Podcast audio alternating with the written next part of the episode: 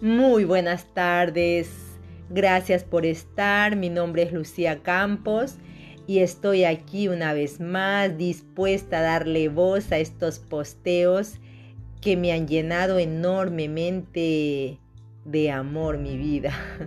Le digo amor porque es el camino que, que me encanta hacer. Yo me conozco y, y soy más de escuchar como que hay personas que son más, visuales, yo soy más de estar que me entra la información más cuando la escucho. Entonces, pues a conocerse cada una y cada uno y vamos a por el camino del 12 de agosto del 2020. Camino yo soy. Yo soy el camino. 12 de agosto del 2020. Matías de Estéfano. Yo me encuentro aquí, sentado en Giza, supuestamente realizando mi camino. Todos hablamos de la importancia de los caminos, el iniciático, el espiritual, el destino, y yo me siento que estoy realizando mi camino. Pero, ¿qué es realmente el camino? Soy. El camino es una percepción, algo forzado a surgir con el objetivo de crear apariencia de movimiento yo. O sea que el camino no existe en realidad. Soy. Bueno, existe, pero no desde la apariencia en que percibes el camino. Todo sendero a transitar que conoces, una carretera, un camino, todo ello es una mera proyección de algo mucho más esencial y sencillo. La geometría primero intenta comprender lo que para ti es un camino y me refiero a lo físico, no al mundo interior. Yo, bueno, es un recorrido o el espacio material en que me muevo de un punto A a un punto B. Soy. Por lo tanto, tú has creado el camino considerando cuál es A y cuál es B. Lo mismo sucede a nivel social, poniendo nombre a los caminos y generalizando su uso para llegar de un lugar a otro agilizando la movilidad entre destinos comunes o personales. Lo mismo sucede en los cuerpos físicos, con los nervios, caminos de información, o con las venas, camino de la sangre. Los ríos en la naturaleza, los senderos armados por las hormigas en los bosques, las raíces de un árbol, todo busca expandirse o conectar un punto A con un punto B. Es decir, que es todo espacio posee un origen y un destino al que busca llegar y convertir en el nuevo origen, punto de apoyo para otro nuevo destino. Ahora bien, dime, tu alma, ¿cuál es su punto de vista? Yo, pues el camino del alma es atravesar muchas experiencias, yendo de una vida a otra, tratando de cumplir con lo que no pudo.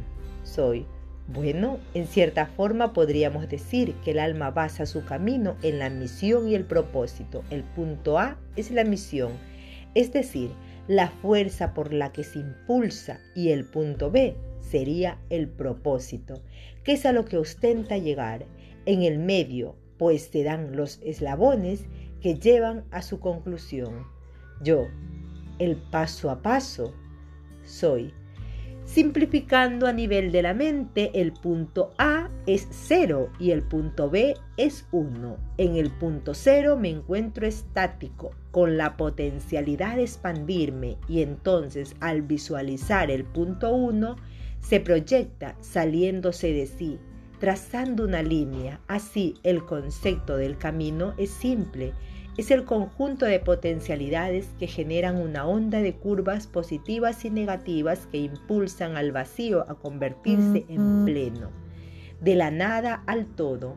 En la geometría le ves como dos vértices conectados por un arista. El camino es la arista que une los centros de energía.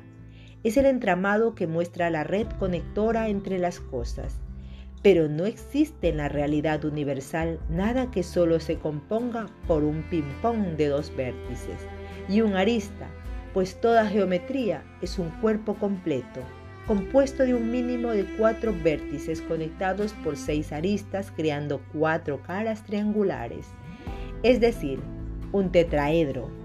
En esta figura puedes entender que todo punto A es igual a todo punto B pues el circuito es cerrado y que todos los caminos llevan a todos los puntos.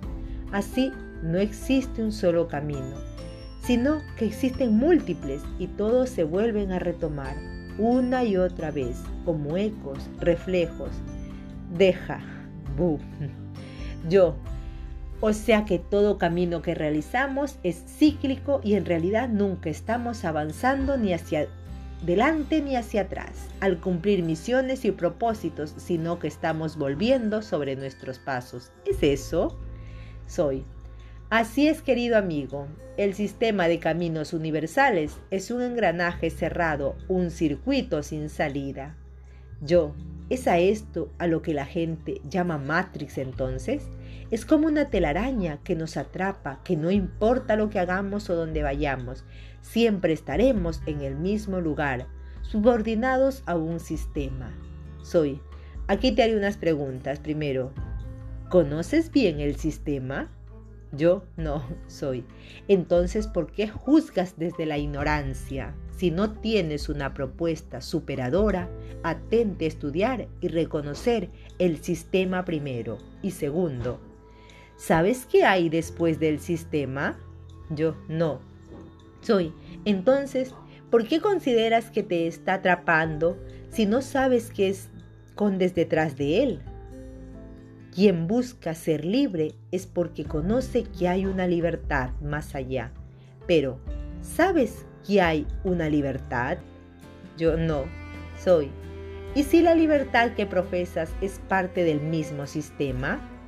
Yo, buen, buen punto. Soy el único hecho que hace que existe el concepto libertad es porque existe la contraparte que es la privación de dicha libertad. Así pues, si no conoces qué destino implica dicha libertad, no puedes asegurar que la misma exista, pues todas las libertades que has conocido y en las que te basas son meras proyecciones del mismo sistema de circuito cerrado yo. Entonces quiero entenderlo. Soy. Bien, te llevará toda esta vida y otras más comprenderlo, pero trataré de esbozarlo. Desde la perspectiva más humana posible, el punto cero o A del origen necesita proyectarse en su dual para poder crear oposiciones de sí mismo.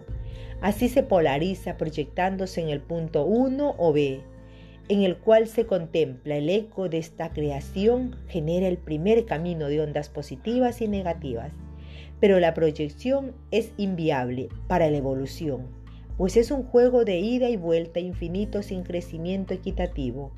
Para que haya crecimiento, tiene que haber entendimiento y superación, salirse del circuito y generar una apertura de imperfección o contemplación que permite el error o la observación del mismo Así, del 0 y el 1 surge un nuevo 1 llamado 2, que es el observador del proceso. Podríamos imaginar esto como una partida de tenis en que dos jugadores se pasan la pelota constantemente y cada uno ve su punto de vista, su reflejo. Sin embargo, al agregar un tercer miembro, es decir, el juez o árbitro, quien observa imparcial la jugada, esto compone una triada, la Trinidad, el observador marcará la diferencia cambiando los roles, avisando los tiempos, proyectando su versión de los hechos. Pero hay un observador superior, uno que contempla todo desde todas las perspectivas posibles. Aquí sería el público en las gradas superiores, un vértice por encima de los tres. Este concepto nos hace entender que cada punto de vista es válido, que los cuatro tienen su postura, su punto de visión, su energía y proyección sobre el hecho. Los cuatro vértices son destinos y los cuatro son origen. Esto mismo pasa en la naturaleza. Los cuatro vértices son tierra, aire, fuego y agua.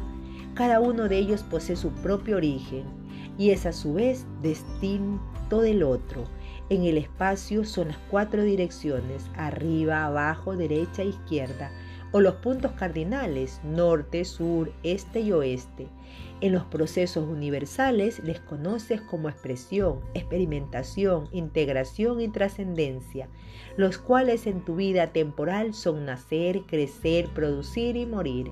Así, cada uno de estos cuatro dependen del otro. El tetraedro es la estructura firme más poderosa que permite a todas las cosas existir y manifestarse. Ahora bien, para que estos cuatro se conecten, deben recorrer seis caminos, seis aristas que les conecten a nivel sutil. A los seis les llamamos atributos, sabiduría, voluntad, amor, mente, emoción y acción. Reconoce la forma del tetraedro y observa sus caras. Yo, cuatro caras triangulares. Soy, por lo tanto, cuatro trinidades que componen el camino completo. Si cada uno es un elemento, significa que para ser integrado, para cumplir el propósito, el ser deberá recorrer cuatro caminos. El camino del agua, el del fuego, el del aire y el de la tierra. Estos cuatro caminos tendrán tres orígenes y tres destinos en sí mismo, uno de ida y otro de retorno completando un circuito desde el punto de vista del camino humano. A estas trinidades les llamáis Aries, Leo y Sagitario para el fuego y la integración, Tauro, Virgo y Capricornio para la tierra y experimentación, Géminis, Libra y Acuario para el aire y trascendencia, Cáncer, Escorpión y Piscis para el agua y expresión. Los doce caminos viven en tu interior son parte de tu personalidad y debes recorrerle a los doce, uno por uno para integrarles. Ahora bien, si cada uno de ellos es origen y destino de sí mismo, significa que los doce deben realizar su camino de ida y retorno a través de los seis atributos, en una primera instancia recorriendo el camino de la mente, la emoción y la acción, y en segunda instancia el camino de la sabiduría, amor y voluntad. Las aristas de la conciencia, por lo tanto, 24 caminos en total, dos en positivo y dos en negativo. Yo, espera, entonces básicamente el diseño del tetraedro es el diagrama de nuestro mundo interior, de todo lo que debemos recorrer dentro de nosotros. Soy, y esto sí complica un poco más temo decir. Pues una vez que haces todo esto desde la perspectiva de Aries, luego al morir, debes nacer y hacerlo de la perspectiva de Leo y luego Sagitario y luego Tauro y así sucesivamente, entretejiendo todo doce veces. Yo, ¿cuántas veces debo nacer y morir para completar el circuito?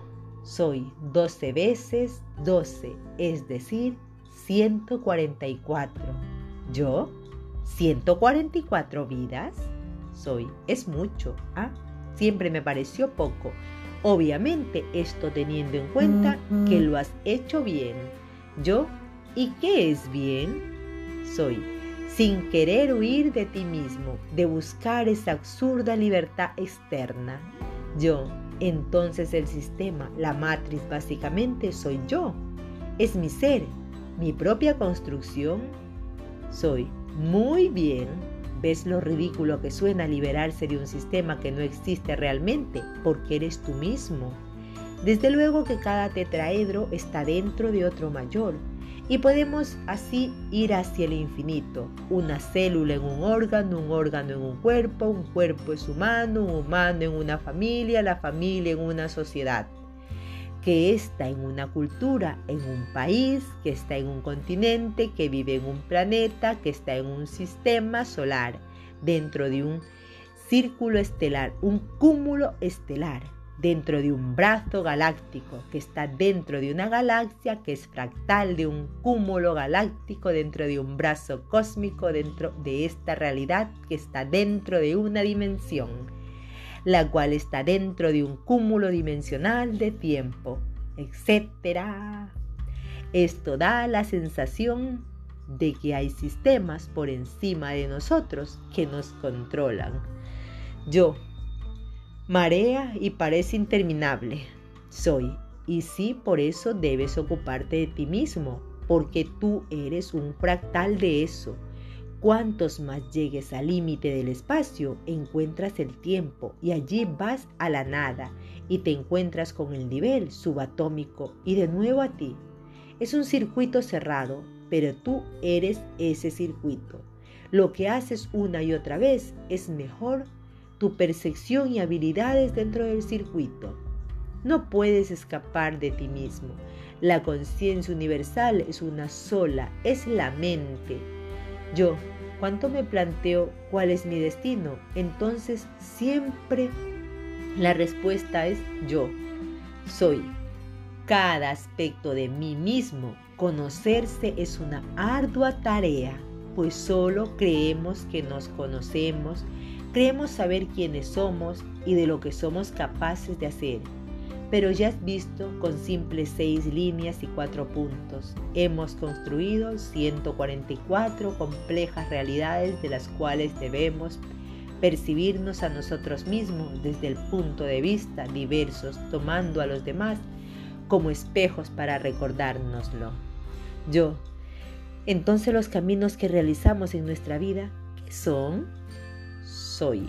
Son la voluntad que nos impulsa a buscar amor para adquirir sabiduría, nutriendo la mente y despertando la emoción que nos lleva a la acción transformadora. Sin artistas no hay camino, sin camino, sin andar no hay geometría. Yo, Caminante no hay camino, se hace camino al andar. Soy. Caminante no hay destino, tan solo el amar. Yo. Aceptar que no hay pues un destino, que no hay un propósito y que no importa si no sé cuál es mi destino, misión o propósito en la vida. Lo importante es descubrirse lo que puedo hacer solo en tanto realizo mis caminos. Soy la geometría me llevará inevitablemente a cumplir mi propósito, pero si en lugar de andarle le espero en incertidumbre y me consumo en expectativa, jamás le caminaré ni descubriré. Por ello tantos han dicho, no importa el destino, sino el camino, pues los puntos solo no forman geometría, no tienen lógica, las estrellas no tienen alma sin darles la forma de una constelación Une los puntos y verás la forma. No busques llegar al destino, busca comprender el mapa. El mapa es el mismo para todos los destinos que desees. Yo, respetar el paso sin desesperarme por llegar. Soy. Sé que es algo que te carcome y corroe por dentro crearte un propósito, un destino, tener una misión, siempre pareciera que si no tienes algo hacia donde correr, tu vida se desmorona. Pero no es porque ello exista, sino porque tu diseño te lo pide. Eres leonino, necesitas tener un propósito que engrandezca tu alma. Tienes luna en Sagitario, hallarás siempre la gracia del vivir en moverte a un nuevo destino. Tu ascendente, Capricornio, te impedirá creer que lo has hecho bien y que siempre puedes hacerlo mejor. Tu destino, como ves, no existe fuera, está impuesto en ti, en tu diseño. Yo.